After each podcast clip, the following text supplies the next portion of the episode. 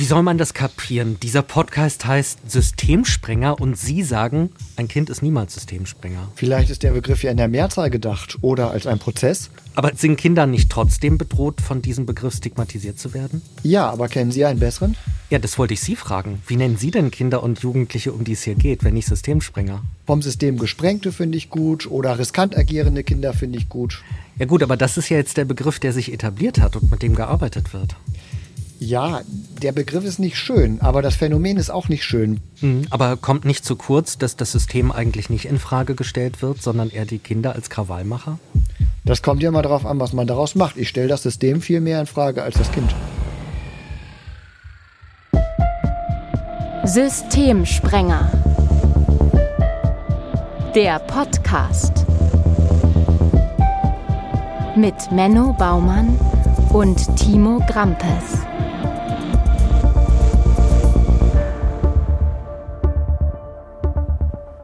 Ja, und wir sagen herzlich willkommen. Wir sprechen in diesem Podcast in sechs Folgen über Kinder und Jugendliche mit schweren Problemen, mit Problemen, die so schwer sind, dass sie eskalieren, bis kaum jemand mehr weiter weiß. Und wir wollen verstehen über Fallgeschichten. Was könnte dahinter stecken und fragen, wie könnte Hilfe möglich sein? Ich bin Timo Grampes, Journalist mit Schwerpunkt Schule und Inklusion. Über mein Sonderpädagogikstudium bin ich vertieft in die Pädagogik bei psychosozialen Beeinträchtigungen eingestiegen und da habe ich Menno Baumann kennengelernt. Erstmal über Bücher wie Kinder, die Systeme sprengen, Band 1. Hallo, Herr Baumann.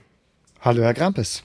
Sie sind ja quasi die gelebte Theorie-Praxis-Verschränkung, ja? Professor für Intensivpädagogik, Leiter eines therapeutischen Fachdienstes in der Kinder- und Jugendhilfe, Sachverständiger im Bereich Familienrecht, Berater des Systemsprenger Filmteams.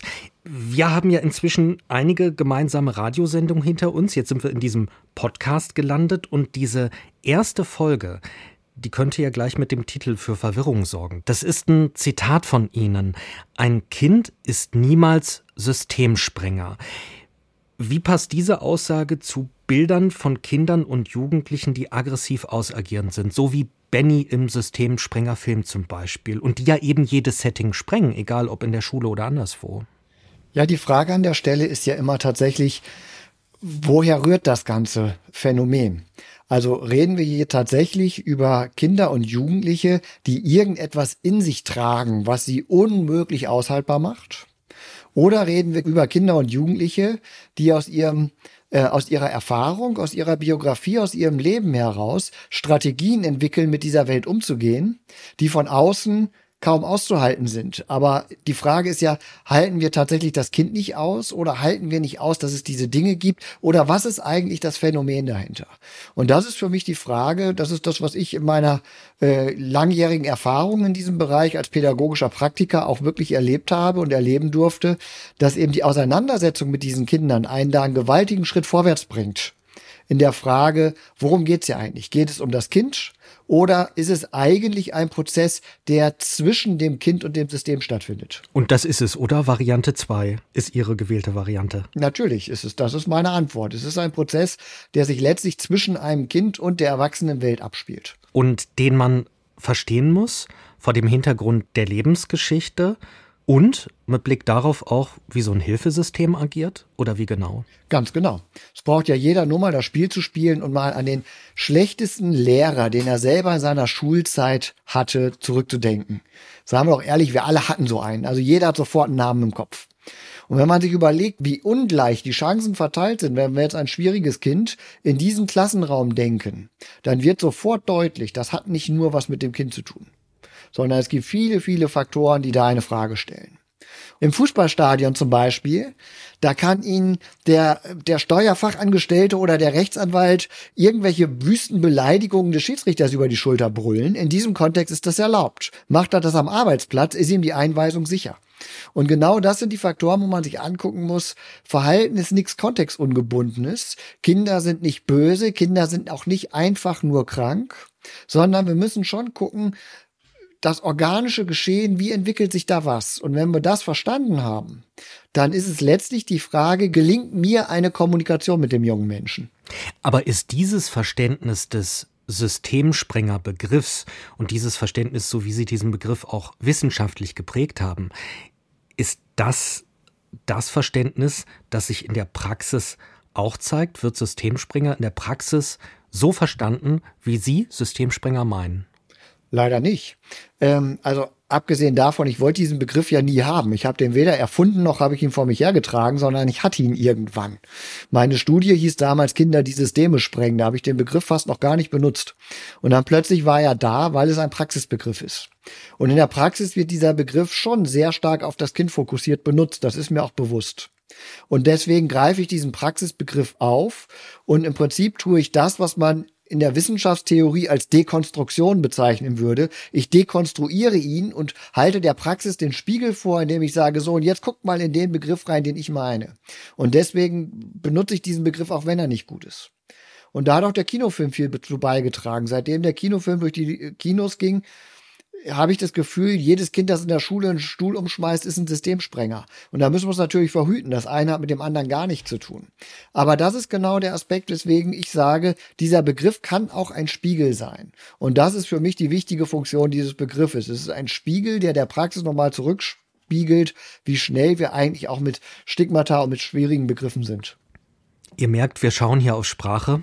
Dabei wird es auch bleiben. Ich denke noch an vielen anderen Stellen wird Sprache eine große Rolle spielen, denn man muss natürlich drüber nachdenken, wie schaffe ich Klarheit durch Sprache, aber wie vermeide ich andererseits auch, ja, schlimmstenfalls Stigmatisierung durch Sprache. Über welche Kinder und Jugendliche werden wir sprechen in diesem Podcast? Was verbindet die in ihren Problemlagen? Im Grunde genommen ist das einzig Verbindende daran, dass das Hilfesystem und das Kind aneinander scheitern dass es keinen gemeinsamen Weg über weite Strecken des Lebens gibt. Das, was dahinter steht, wir können nicht einfach sagen, wir sprechen über misshandelte Kinder. Das wäre viel zu einfach. Die sind auch nicht zwingend alle traumatisiert. Auf die eine oder andere Weise dann im Hilfeprozess sicherlich schon, aber nicht automatisch. Wir könnten auch nicht sagen, das sind Kinder mit den und den psychiatrischen Diagnosen. Das kann sein, das kann aber auch nicht sein. Sondern das, was diese Kinder verbindet, ist tatsächlich, dass es nicht zu einer Passung, zu einer Kommunikation mit dem Hilfesystem kommt, so dass es dann immer wieder zu Abbrüchen kommt. Und das Problem ist, das Kind zieht am Ende immer den kürzeren. Das Kind ist das, was rausgeschmissen wird. Es werden in der Regel nicht gesagt, oh, wir kommen mit diesem Kind nicht klar, also machen wir unsere Einrichtung dicht. Sondern es ist immer so, dass das Kind gehen muss. Deswegen ist er auch, ist das Kind auch der Sprenger.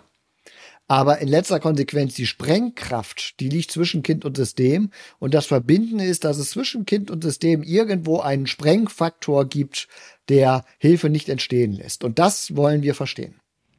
Über wie viele Kinder und Jugendliche sprechen wir denn da schätzungsweise deutschlandweit, die vom System gesprengt werden? Also Kollege aus Berlin, Matthias Schwabe und ich, wir kommen eigentlich zum Ergebnis, es sind so etwa fünf bis acht Prozent der Kinder und Jugendlichen, die sich in Jugendhilfe befinden, die eine längere Phase ihres Hilfeverlaufs haben, in denen sie nicht zur Ruhe kommen. Und das ist so für mich so der Schnitt, wenn ich das hochrechnen würde, dann sprechen wir etwa über 5000 bis 8000 Kinder in Deutschland. So, und was wir hier versuchen werden, ist zu verstehen, und zwar exemplarisch zu verstehen, über Geschichten zu verstehen. In dieser Folge hören wir gleich die Geschichte von Carrie. Und da schauen wir vor allem auf die Rolle des Hilfesystems. Zwei wichtige Dinge aber vorab. Erstens die Triggerwarnung. Die Geschichten, die ihr hier hört, sind heftig, Körperliche, seelische und sexuelle Gewalt können eine Rolle spielen, Tod, Suizid und Selbstverletzung, Süchte und Störungen. Zweiter Punkt, der mich sehr umgetrieben hat, die Geschichten könnten die Befürchtung auslösen, dass Kinder und Jugendliche bloßgestellt werden, dass sie wiedererkennbar sind. Wodurch ist gewährleistet, dass das nicht passieren kann? Genau, das ist mir auch ganz persönlich ganz wichtig. Es ist hier kein Exhibitionismus, den wir betreiben. Wir stellen keine Kinder zur Schau, sondern wir haben die Fallgeschichten verfremdet. Das heißt, wir haben im Prinzip aus wahrem Fallmaterial Kunstfiguren erschaffen.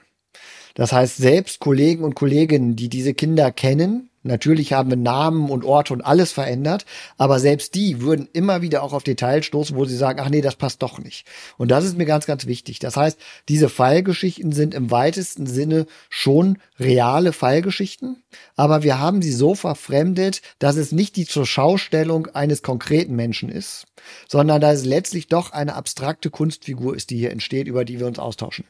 Wenn die Geschichten ohnehin aus mehreren Geschichten zusammengesetzt sind, inwiefern haben sie dann denn noch einen authentischen Wert?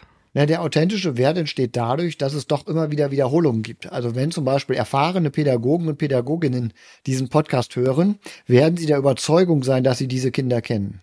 Weil es doch Motive gibt, die immer wieder auftauchen und weil es doch ähm, so im Prinzip prototypische Muster gibt.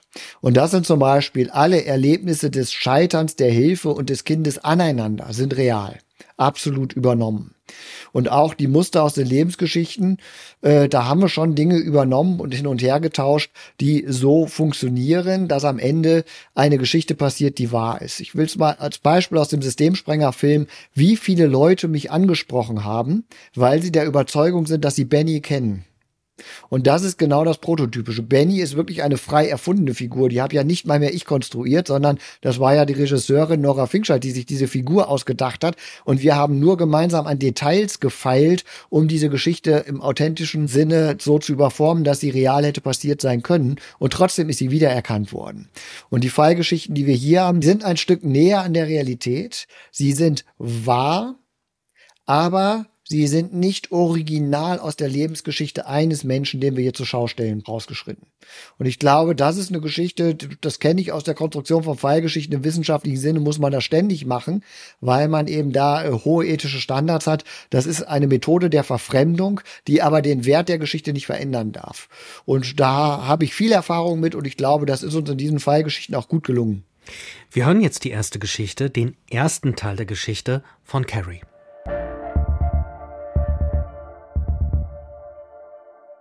Carries Mutter kommt aus Südamerika. Dort wächst sie in Armut auf, in einer Barackensiedlung. Ihr Onkel lebt mit im familiären Haushalt. Als sie fünf ist, beginnt er sie sexuell zu missbrauchen. Und ebenso ihre Cousine. Carries Mutter wird eine sehr gute Schülerin. Dennoch zwingt ihre Familie sie, die Schule abzubrechen. Mit 14. Sie muss arbeiten und zum Lebensunterhalt der Familie beitragen – auch zu dem des Onkels. Der stirbt, als sie 16 ist. Mit 19 entscheidet sich Carries Mutter, nach Europa zu reisen. Über eine Agentur, die damit wirbt, in Europa Partys mit heiratswilligen Männern zu organisieren. Das Geld dafür verdient sie sich auf der Straße. Auf ihrer Reise lernt Carries Mutter Carries Vater kennen. Die beiden verbringen einige gemeinsame Tage. Kurz nachdem Carries Mutter von der Reise zurückgekehrt ist nach Südamerika, macht Carries Vater ihr einen Heiratsantrag per SMS. Sie wandert daraufhin nach Deutschland aus, zieht mit Carries Vater zusammen und die beiden heiraten. Kurz darauf wird die Mutter schwanger mit Carrie. In der Schwangerschaft erfährt die Mutter, dass sie an einer schweren sexuell übertragbaren Infektionskrankheit leidet. Carries Vater hat sich offensichtlich bei ihr angesteckt.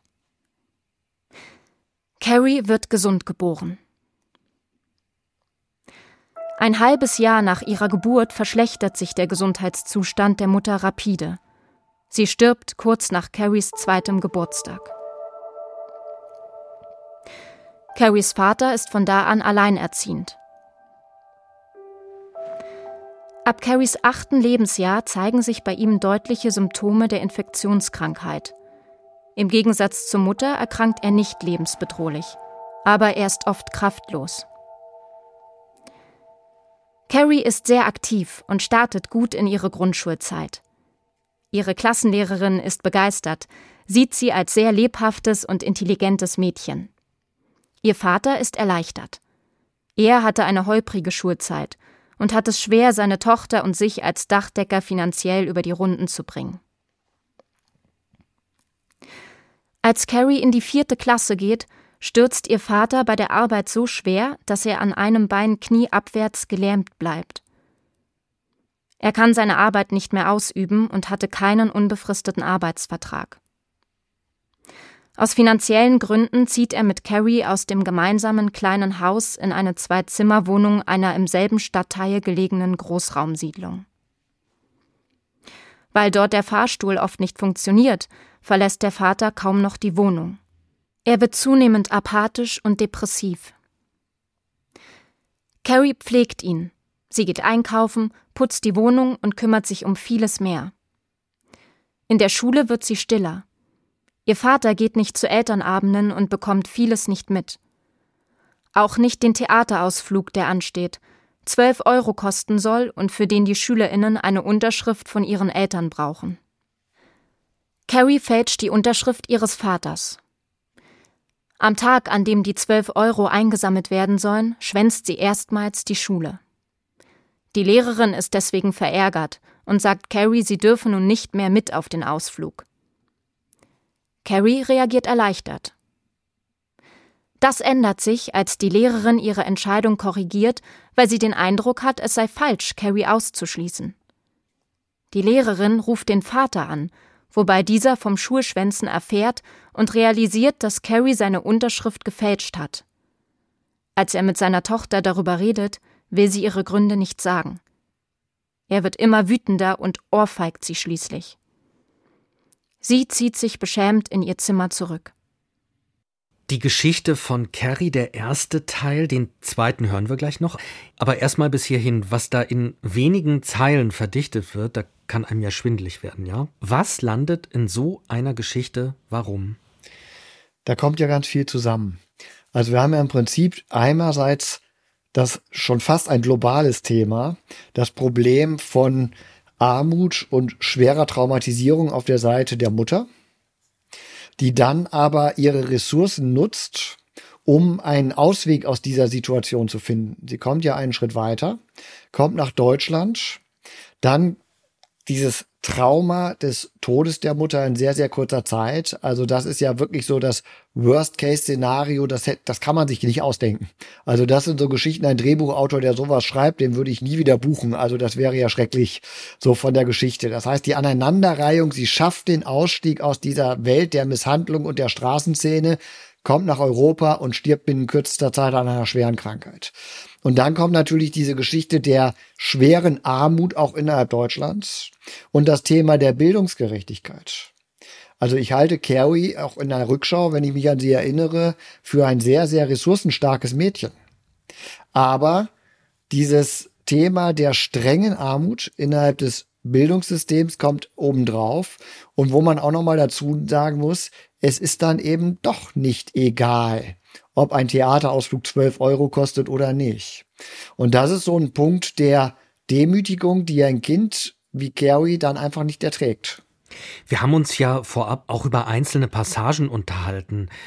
Wo ist welches Detail warum eigentlich wichtig? Ja, zum Beispiel haben wir über die Passage zu Carries Mutter gesprochen, in der es heißt, das Geld für ihre Europareise hat sie sich auf der Straße verdient. Wo ich mich gefragt habe, erstmal, ist das jetzt um Prostitution drumherum geredet? Genauso wie bei der Infektionskrankheit, wo ich mich gefragt habe, ist das um HIV drumherum geredet? Ja, warum sind diese Stellen so unkonkret, während andere sehr konkret sind? Ja, das, da sind wir schon fast beim Thema Ethik in der Gesprächsführung.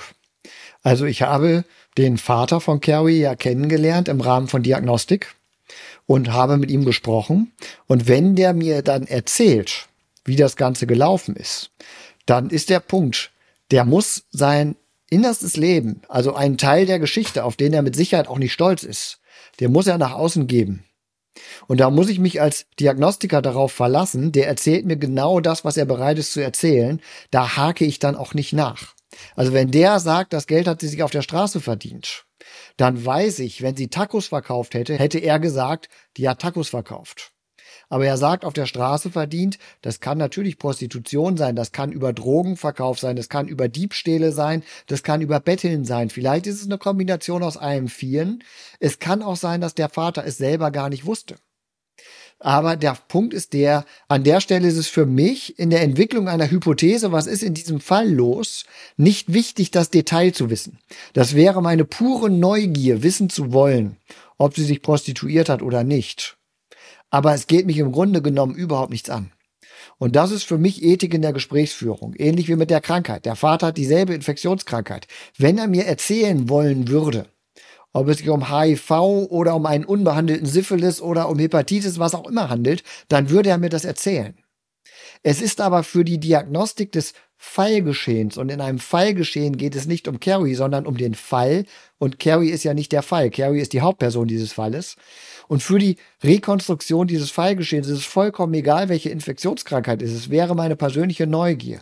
Und das ist ganz wichtig, das in der Gesprächsführung zu lernen, die Intimsgrenzen der Menschen, denen man begegnet, zu respektieren und genau an den Stellen zu stoppen, wo man sagt, ab diesem Moment ist es meine Neugier und nicht mehr das, was ich für meine diagnostische Hypothesenbildung brauche. Und deswegen frage ich an den Stellen nicht weiter.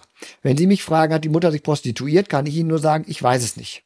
So, das war jetzt sehr hintergründig zu den Fallgeschichten, aber ähm, ich finde es wichtig, dass das für euch transparent wird, wie die zustande kommen und dass wir in Frage stellen. Was hat denn die Geschichte von Carrie, bei der wir auf die Rolle des Hilfesystems vor allem schauen, was hatten die exemplarisch bisher erzählt? Das Hilfesystem hat ja eigentlich noch gar nicht interveniert bisher. Bis zu diesem Zeitpunkt war Carrie ja noch relativ unauffällig. Sie war eine gute Schülerin, ressourcenstark, intelligent. Die Familie ist von starker Armut betroffen, das selber ist aber noch kein Hilfegrund. Sondern im Prinzip der Konflikt bricht ja tatsächlich auf an diesem Punkt, dass Carries Vater sich an der, ich sage jetzt mal, Elternarbeit, auch wenn ich das befremdlich finde, ich sage ja auch als Elternteil nicht meine Lehrerinnenarbeit. Ähm, so, aber in der Elternarbeit der Schule beteiligt er sich nur sehr rudimentär. Carrie übernimmt ganz, ganz viel Verantwortung für ihren Vater. Und in dieser Rollenumkehr, Carrie übernimmt Verantwortung für ihren Vater, steht Carrie plötzlich vor dem Problem, dass Geld, dass das ganz normale Schuljahr über Schulbücher und all die Dinge, die er finanzieren muss, hinaus, nicht, ihm nicht zumuten zu wollen. Das heißt, im Grunde genommen ist diese erste Situation, Carrie fälscht die Unterschrift ihres Vaters, geht nicht in die Schule, will diese 12 Euro nicht bezahlen und so weiter und so fort. Genau dieser Aspekt ist ähm, die Schwierigkeit, dass Carrie ihren Vater schützt, und zwar vor der Konfrontation mit der Armut. Und das ist einerseits ein sehr erwachsenes Verhalten, was sie aber natürlich auch in eine sehr schwierige Situation bringt, weil sie als Kind natürlich nicht die notwendigen Lösungsstrategien hat, mit Armut selbstbewusst umzugehen. Naja, und sie trägt eine Verantwortung, die natürlich schon heftig ist für ihren Vater.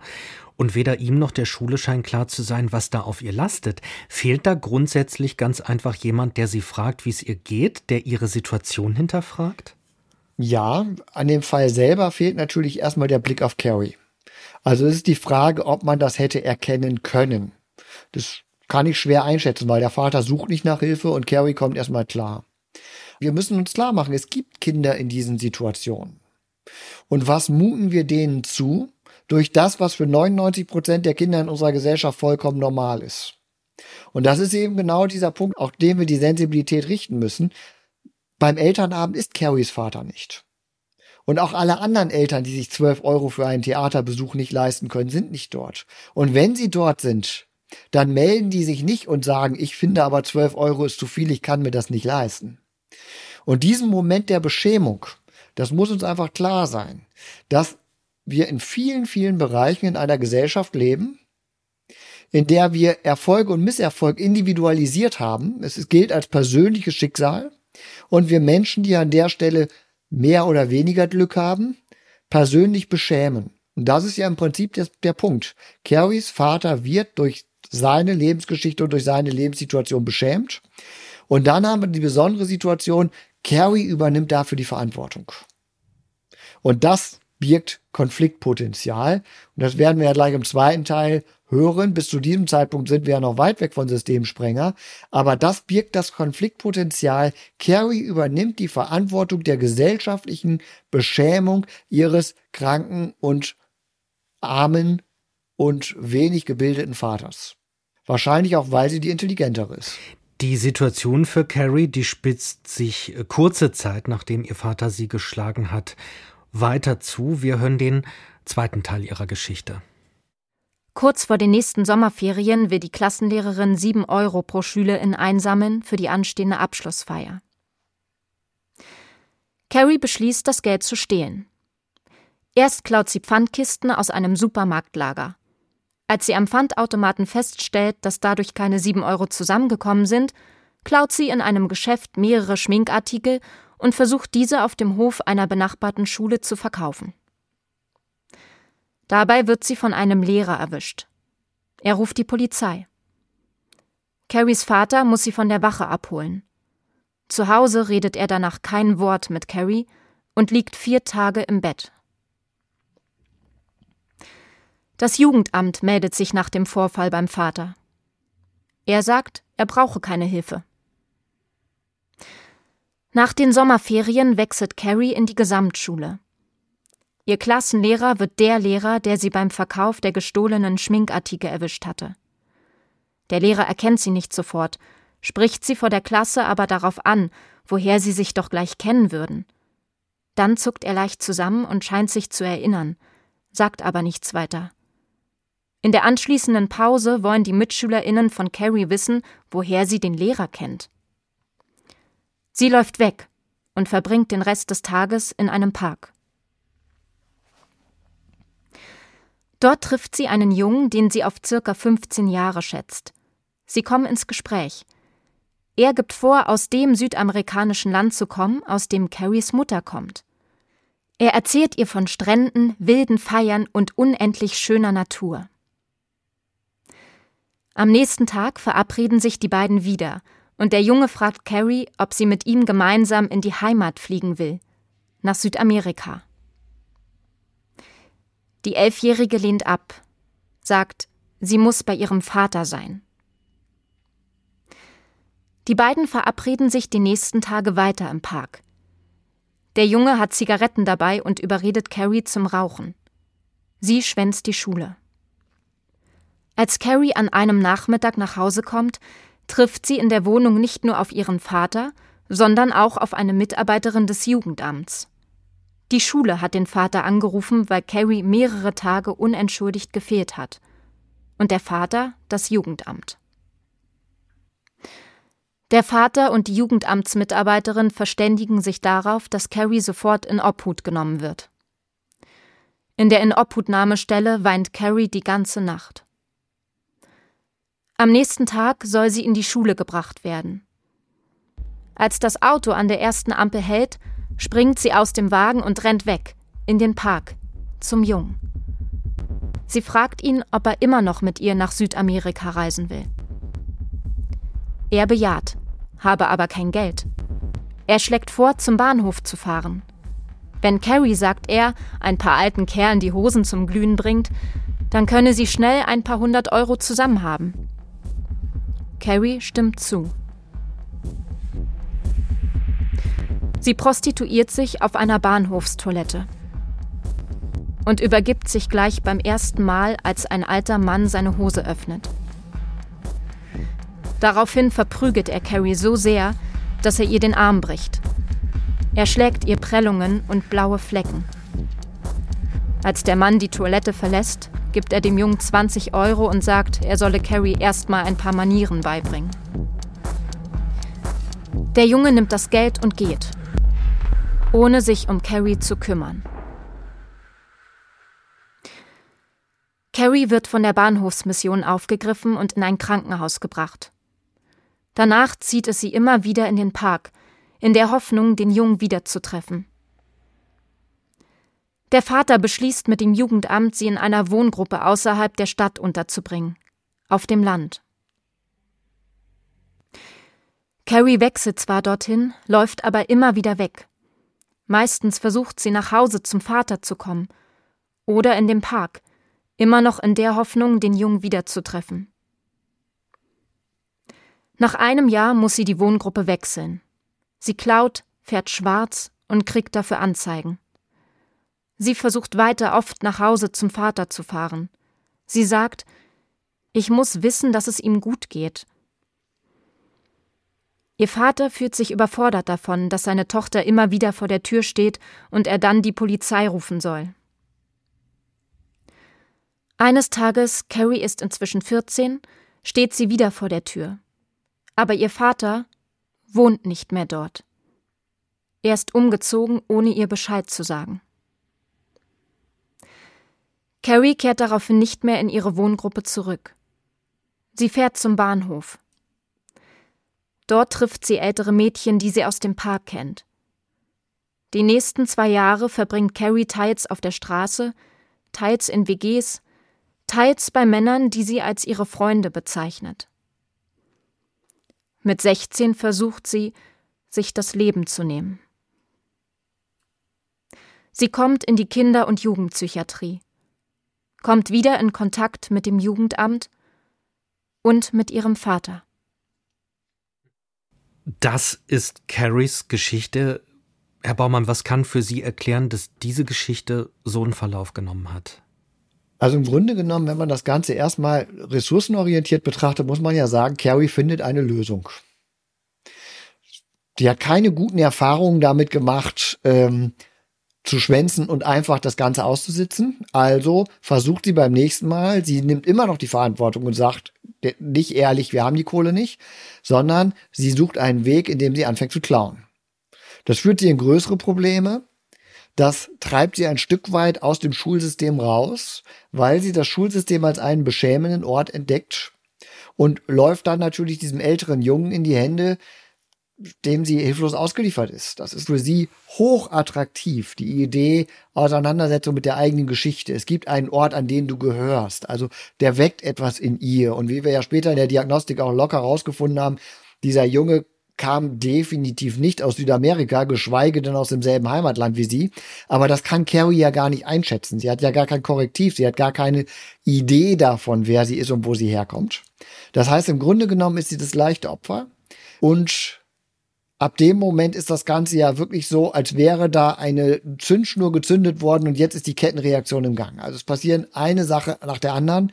Hätte man das ein halbes Jahr vorher der Klassenlehrerin erzählt, wäre das für die unvorstellbar gewesen, dass das Ganze so einen Verlauf nimmt.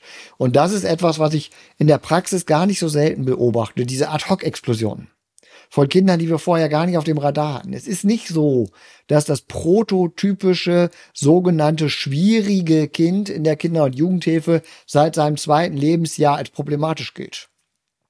Sondern es kommt zu einer Aneinanderreihung von Ad-Hoc-Explosionen und es bleibt immer dieses Motiv, ich muss die Verantwortung für meinen Vater tragen, bleibt so sehr im Vordergrund, dass sie erst einmal keine Chance hat, sich auf irgendetwas einzulassen, was in diesem Hilfesystem überhaupt passiert. Mir fiel es schwer, mich einzulassen oder zu akzeptieren, die Szene, die sich am Bahnhof zugetragen hat, dass ein 15-Jähriger auf die Idee kommt, dass eine Elfjährige sich für ihn prostituiert. Wie geläufig ist das? Das ist nicht der Regelfall. Ähm, ich habe ja nun auch überhaupt gar keinen diagnostischen Auftrag für diesen 15-Jährigen. Da müsste man vielleicht auch nochmal dringend hingucken, was da eigentlich los ist. Aber das ist natürlich dieser Aspekt, ähm, gerade in den ähm, sehr straßenorientierten Milieus gibt es auch diese Überlebensmechanismen. Also man kann davon ausgehen, dass dieser 15-Jährige sehr wahrscheinlich eigene Erfahrungen im Bahnhofsmilieu gesammelt hat und dass es für ihn eine super Gelegenheit ist, an Geld ranzukommen. Er hat eine Idee davon, was die Männer, also der wirkliche Vorwurf müsste sich ja an die erwachsenen Männer, die sich da rumtreiben, richten. Und da ist die Frage, er hat eine Idee davon, was die Männer, die sich dort rumtreiben und diese Dienste in Anspruch nehmen, suchen. Das sieht man ja auch an dieser absoluten Aggression, mit der der erste in Anführungsstrichen Kunde, ich weigere mich das eigentlich Kunde zu bezeichnen, weil es einfach nur widerlich ist. Aber das ist ja genau dieser Aspekt. Dieser 15-Jährige kennt das Milieu. Das kann nicht sein, dass er das erste Mal da auf die Idee gekommen ist. Er kennt das Milieu wahrscheinlich aus eigener Aktivität. Er weiß, was sich dort für Typen rumtreiben. Er weiß, mit welchen Preisen man da agieren kann. Er nutzt das. Na, eigentlich sollte ja was ganz anderes passieren. Sie sollte ja Hilfe bekommen, so war die Idee. Und die Idee war ja, dass das durch eine Inobhutnahme passiert. Also wenn Kinder oder Jugendliche in einer Notsituation durch das Jugendamt untergebracht werden, dann ist das eine Inobhutnahme, die wird uns sehr oft begegnen in diesem Podcast. Ähm, aber Carrie hat die Inobhutnahme ja absolut abgelehnt. War die ein Fehler? Weil da explodiert die Geschichte ja. Hm. Ja, das ist das Problem, dass man als ähm, als Sozialarbeiter in dem Moment vor der Wahl zwischen Pest und Cholera steckt. Also sie ist ihrem Vater offensichtlich entlitten. Also das muss man sich vom Szenario ja vorstellen, wie sie aufgefunden wird, verletzt und ich, kein Mensch kann wirklich beurteilen, ist sie jetzt schon lange im Prostitutionsmilieu oder nicht. Wir konnten rekonstruieren, es war der erste Versuch und der ist sofort extrem schief gegangen. Klammer auf, zum Glück, dadurch ist ihr wahrscheinlich viel Leid erspart geblieben noch. Aber das ist so dieser Aspekt, natürlich steht man vor der Katastrophe, sie ist dem Vater entlitten und der Vater hat keine Chance mehr. Das heißt, die Idee, wir nehmen sie zu Hause raus in einem professionellen Rahmen, wo wir besser auf sie aufpassen können, liegt nahe. Aber gleichzeitig ist Carrie in dieser Verantwortungsübernahme gegenüber dem Vater und lässt sich die Entobhutnahme nicht gefallen.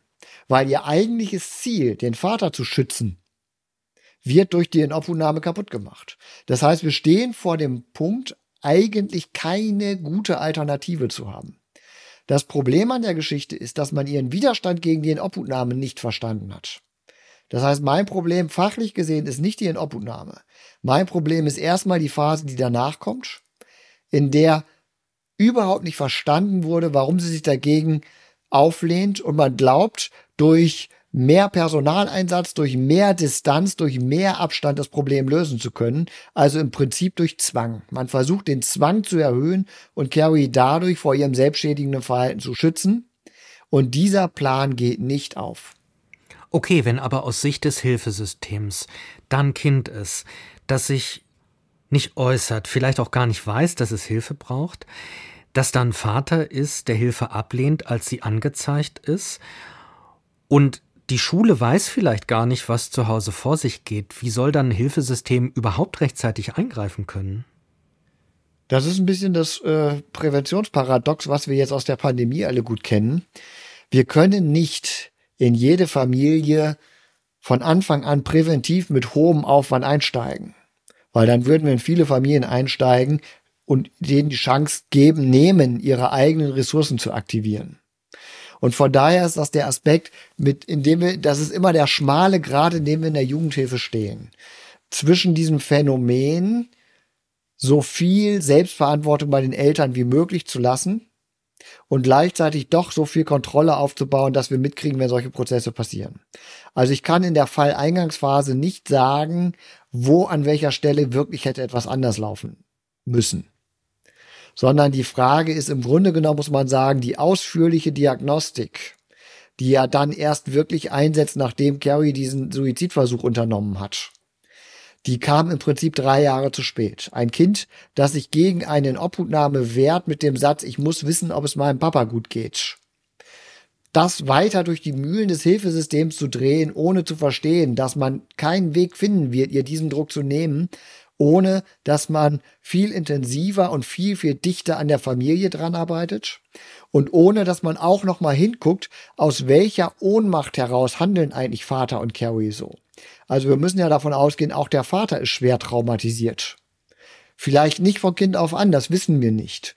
Aber zumindest von der Geschichte ab dem Moment, wo er Carries Mutter kennenlernt, wo er Vater wird, wo die Mutter stirbt, wo äh, Carrie schwierig wird, spätestens ab dem Moment, wo er Carrie die erste Ohrfeige verpasst und feststellen muss, dass sie versucht hat, sich zu prostituieren, können wir davon ausgehen, wir haben es mit einem ohnmächtigen, erstarrten, traumatisierten Vater zu tun. Und daran ist nicht gearbeitet worden. Das heißt im Prinzip die Abhängigkeit von Carrie zu wissen, geht es meinem Papa gut, die ist immer weiter durch das Hilfesystem gesteigert worden, durch den Versuch, sie vor sich selber und vor dieser Biografie zu schützen. Und das hätte man auch drei Jahre vorher verstehen können. Aber präventiv zu sagen, ey, als Carrie 7 ist, hätte man schon wissen müssen, was anliegt, dann wäre man Hellseher oder wir würden extrem übergriffig in die Familien einagieren, was auch nicht Ziel und Zweck der Sache sein kann. Das ist der schmale Grad, auf dem wir uns in der sozialen Arbeit leider bewegen. Wir sind keine Propheten, wir wissen es nicht.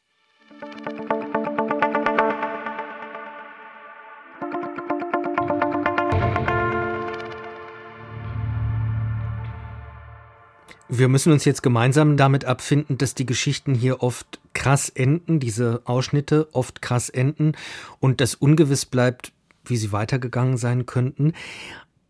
Auch in der Arbeit mit den Kindern und Jugendlichen, über die wir hier sprechen, manche von euch, die zuhören, werden die sehr gut kennen, ist das ja eine riesen Herausforderung. Herr Baumann, warum wollten Sie eigentlich beruflich diese Herausforderung?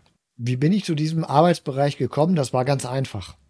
Ich hatte Sonderpädagogik studiert, bin dann voll ins Berufsleben eingestiegen und habe nebenbei als Entwicklungswissenschaftler im Bereich der Hirnforschung promoviert, interdisziplinär. Aber dadurch hatte ich einen Fuß in der Wissenschaft. Und da bin ich in meiner pädagogischen Praxis Kindern und Jugendlichen begegnet, die mich total irritiert haben.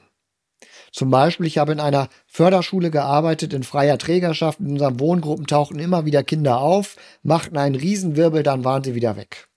Oder ich hatte Schüler, die wurden dann in Obhut genommen und drei Monate später waren sie wieder da, weil sie im Heim rausgeflogen waren und solche Dinge. Das heißt, ich habe diese Drehtüreffekte, wie sie dann in der Praxis auch genannt werden, hautnah mitbekommen. Und das hat mich doch sehr oft unzufrieden zurückgelassen. Vor allen Dingen, weil mich das immer gereizt hat. Also ich hatte von Anfang an relativ wenig Angst, also gerade auch so Themen wie Gewalt oder sowas, das hat mich immer wenig beeindruckt. Von daher habe ich immer relativ lange mit diesen Kids versucht auch zu arbeiten und dann hat das System sie mir quasi vom Tisch genommen und es hat mich geärgert. Und darüber habe ich mit meinem damaligen ähm, wissenschaftlichen Begleiter an der Universität Oldenburg, Manfred Wittrock, gesprochen und der sagte, wenn es dich interessiert, dann erforsch es dann mach was draus. Dann geh dieser Frage nach, ob das Einzelfälle sind, die dir begegnen oder ob das Routine ist, ob du dich daran gewöhnen musst. Und dadurch ist diese Idee zu diesem ersten Forschungsprojekt entstanden. Und ich habe das Glück gehabt, dass es damals relativ gut gefördert wurde. Also ich hatte ein bisschen Geld zur Verfügung, so dass ich das tatsächlich auch angehen konnte. Ja, und dann war es plötzlich so, ich war in der Praxis, hatte ein Forschungsprojekt geleitet, ein Buch zu diesem Thema geschrieben und natürlich kam dann auch die Anforderung, hey, du behauptest, du weißt was, wir haben da so jemanden, jetzt zeig doch mal.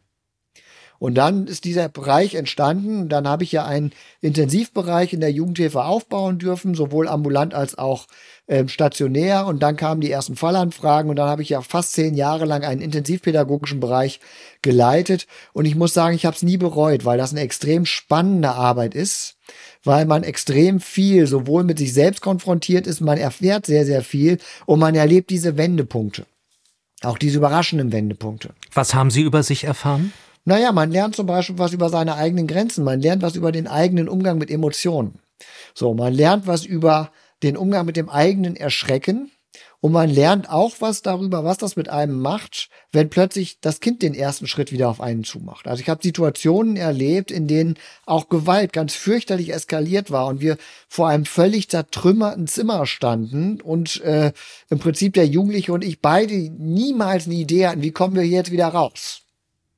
Und dann plötzlich gibt es so ein kleines Signal des jungen Menschen, und aus irgendeinem Grunde konnte ich es dann in dieser Situation nehmen. In anderen Situationen habe ich vielleicht verpennt, aber in der Situation konnte ich es nehmen. Und plötzlich war wieder Dialog da. Lieber mit einem Systemsprenger die Nächte um die Ohren heulen und danach die Kurve kriegen, als äh, mit zehn Jugendlichen, denen ich sage, jetzt machen wir mal einen Stuhlkreis und die nehmen ihren Stuhl und stellen die brav nebeneinander. Also, also da ist unglaublich Energie in dieser Arbeit und das hat mich fasziniert. Das hat mir immer viel Spaß gemacht und deswegen äh, muss ich sagen, äh, für mich ist, ist und war das der absolute Traumjob, mit genau dieser Zielgruppe zu arbeiten. Okay, also zu erleben, wie Kinder und Jugendliche die Kurve kriegen, sagen Sie, das ist für Sie äh, sehr beglückend. Ähm, vielleicht können wir es ja doch noch auflösen in dieser Folge. Hat Carrie die Kurve gekriegt? Ja, Carrie gehört zu den Kindern, die tatsächlich die Kurve gekriegt haben und die die Altersphase von 16 bis 19, also die Phase, wo man dann doch langsam aber sicher erwachsen wird, sehr für sich nutzen konnte. Und Carrie ist heute eine junge, erwachsene Frau, die auf ihren eigenen Füßen steht. Systemsprenger. Das war Folge 1. Sprecherin Luca Lehnert. Grafik Chrissy Salz. Musik und Produktion Michael Hank. Moderation und Konzeption Timo Grampes. Konzeption gemeinsam mit Menno Baumann im Auftrag der Fliedner Fachhochschule Düsseldorf. Und über die könnt ihr Menno Baumann erreichen, Fragen und Feedback loswerden. Die E-Mail ist baumann.fliedner-fachhochschule.de.